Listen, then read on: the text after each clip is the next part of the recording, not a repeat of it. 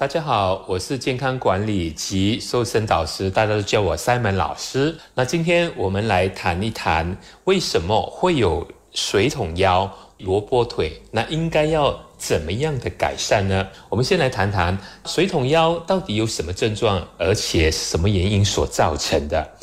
我们亚洲人的肥胖外形的特点就是体型比较小，那肚子比较大。危害也比较大，尤其是到了中年期的时候。那到底水桶腰的标准又是什么呢？男性的腰围必须要小过三十五寸的，那女性的腰围必须要小过二十五寸的。如果你大过这个尺寸，大概你就是属于水桶腰的一族了。一般上，水桶腰是属于腹部的脂肪堆积过多、过于严重而造成的。其中呢，又可以分为堆积的皮下脂肪过多，或者是内脏脂肪过多，也可能是这两者都有超标的。第一，如果是皮下脂肪超标的话，会影响到你的外观。女士的话呢，就会有一种小富婆的那种外形；那男士呢，肚腩很大，那可能站起来的时候你就看不到你的双脚了。如果是属于内脏脂肪超标的话，那又怎么形容呢？常常内脏脂肪超标哦，就是属于油包心，或者是油包肝，或者是油包肠。如果你有内脏脂肪超标的话，几乎有八十 percent 以上的糖尿病患者，几乎都是属于内脏脂肪超标的。内脏脂肪超标也会导致你会有三高的问题。所以建议到附近的护理中心去做一个 in body 的分析测试，看看你自己有属于哪一个部分的，才能把自己每一天所摄入的卡路里控制在 BMR 的范围内，才不会让你的肚腩是越来越大。同时要控制好自己的饮酒量，尤其是啤酒。因为酒精呢是会阻止体脂肪的一个消耗的，呃，如果你有大肚腩的问题的话，记得晚餐在睡前的四个小时就要完成，那宵夜最好是不要有咯。因为呢，我们要让接近睡眠的时间的时候，我们的浓稠度呢是要让它降低的，这样我们的肠胃才没有负担。同时呢。饭后建议大家走动一个三十分钟或者是以上，减少我们的脂肪堆积在腹部范围，而造成水桶腰现象。每逢星期一至五上午十点到中午十二点，爱 FM 爱生活，与你一起慢活、乐活，享受生活，爱生活。因为喜欢自己的生活才会变好，而不是生活变好了以后才喜欢自己。让我们一起回归生活本质，慢活、乐活，享受生活，爱生活。大家好，我是 Simon 老师，我们就来谈一谈所谓的萝卜腿。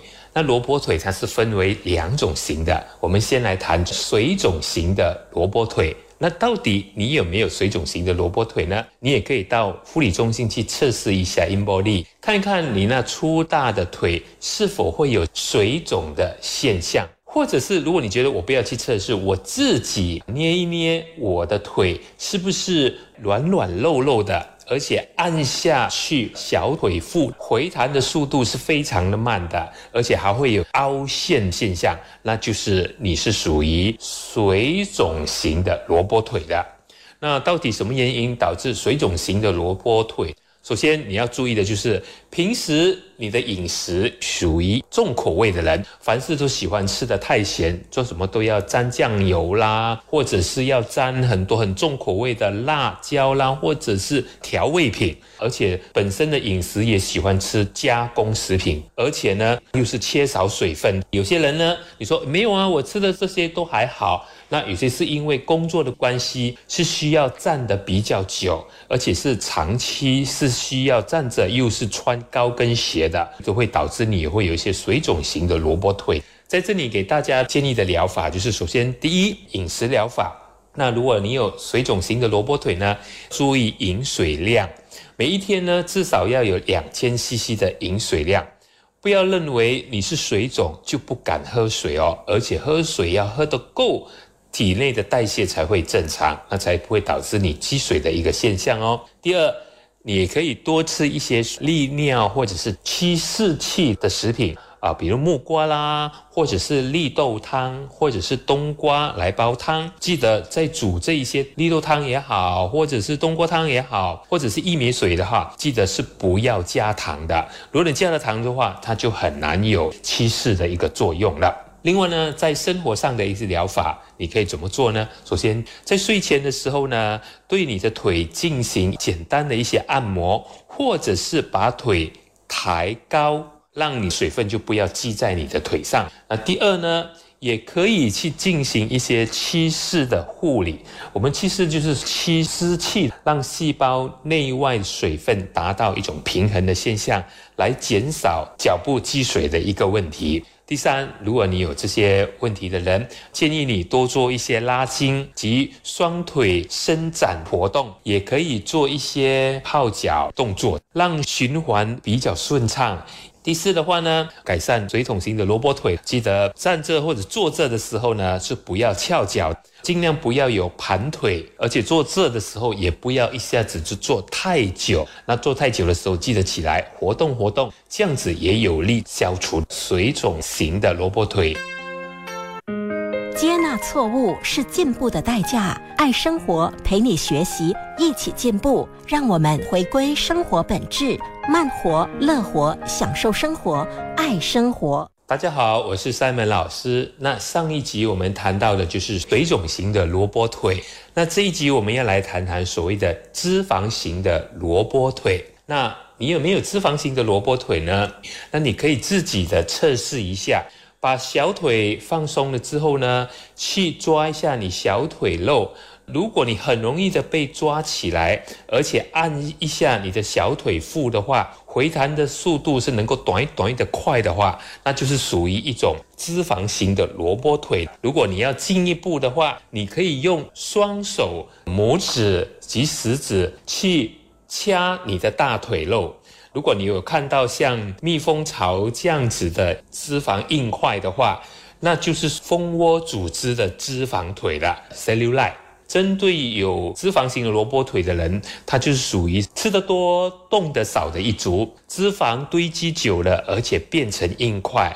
除了是脂肪的话，测试起来它还有夹带着水肿的问题。那给大家建议饮食法的部分呢，是要遵照你每一天所需要卡路里的管理法，不要让有多余的热量堆积。